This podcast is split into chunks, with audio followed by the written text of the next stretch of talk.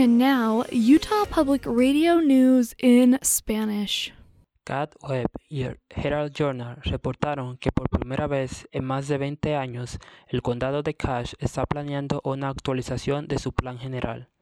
Según Chris Harrell, gerente de planificación del condado, muchas de las actualizaciones de los códigos y ordenanzas serán más sencillas una vez el plan se haya creado. Él dijo que si el condado no difiere en el plan general a largo plazo, los desarrolladores controlarán la dirección que tome el condado.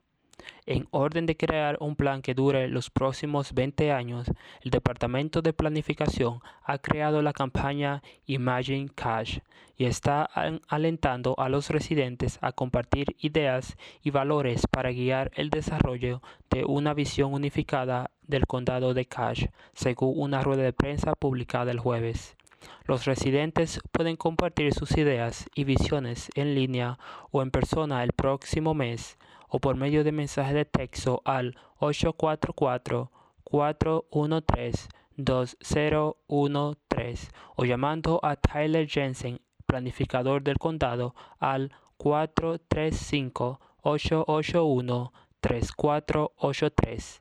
Las reuniones en persona se llevarán a cabo desde las 4 de la tarde hasta las 8 de la noche los martes en el histórico Palacio de Justicia del Condado y los miércoles en el Centro Cívico de Hiram. El Associated Press reportó que 21 miembros y asociados a organizaciones de supremacía blanca en Utah enfrentan cargos por distribución de armas y drogas. Las acusaciones se produjeron después de una investigación que comenzó en junio de 2019 y que se centró en soldados de la cultura aria, guerreros arios silenciosos y matones nobles electos.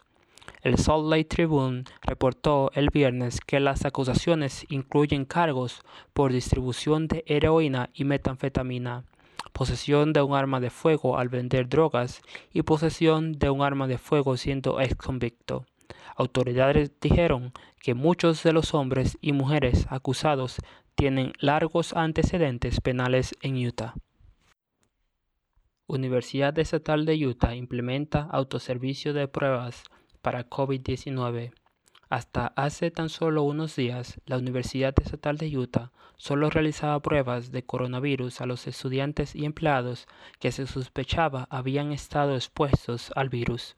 Según informó Mike Anderson de KSL, la Universidad Estatal de Utah comenzó a realizar pruebas de coronavirus a partir del pasado martes 13 de octubre a todo aquel estudiante o empleado que desee realizarse la prueba de manera gratuita.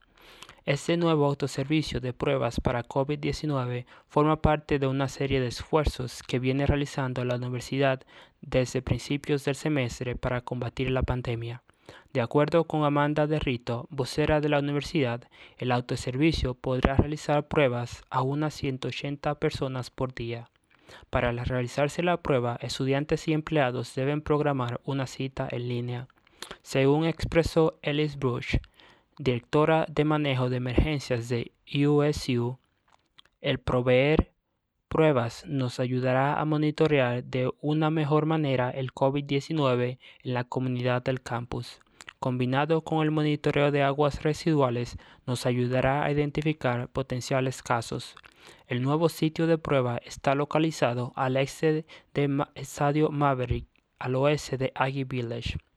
Cabe destacar que el pasado 14 de octubre el condado de Cache fue puesto en un alto nivel de transmisión de COVID-19. Eso requiere las siguientes secciones de todo. Las reuniones sociales serán limitadas a 10 personas o menos.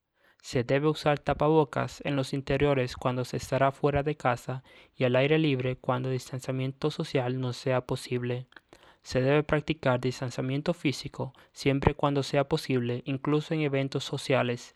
Esto significa mantener seis pies aparte con personas que no comparten el mismo techo y mantenerse en casa si tiene síntomas. Para Utah Public Radio, Nefi Reyes. Gail S. Halvorsen posiblemente haya cambiado el curso de la historia con tan solo dos chicles.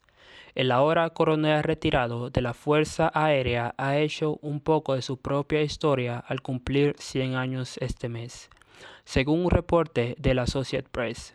Nacido en la ciudad del Lago Salado, Harbonsen pasó la mayor parte de su niñez en la zona rural de Idaho y en Garland, Utah. Se unió a la Fuerza Aérea en 1942 y después de la Segunda Guerra Mundial, él fue asignado para ayudar a volar misiones en lo que ahora se conoce como el Airlift de Berlín. Dejó caer caramelos desde su avión a los niños de la Alemania devastada por la guerra, un acto de servicio que le hizo ganar el afecto de todos durante toda su vida. Thank you for listening to Utah Public Radio News in Spanish.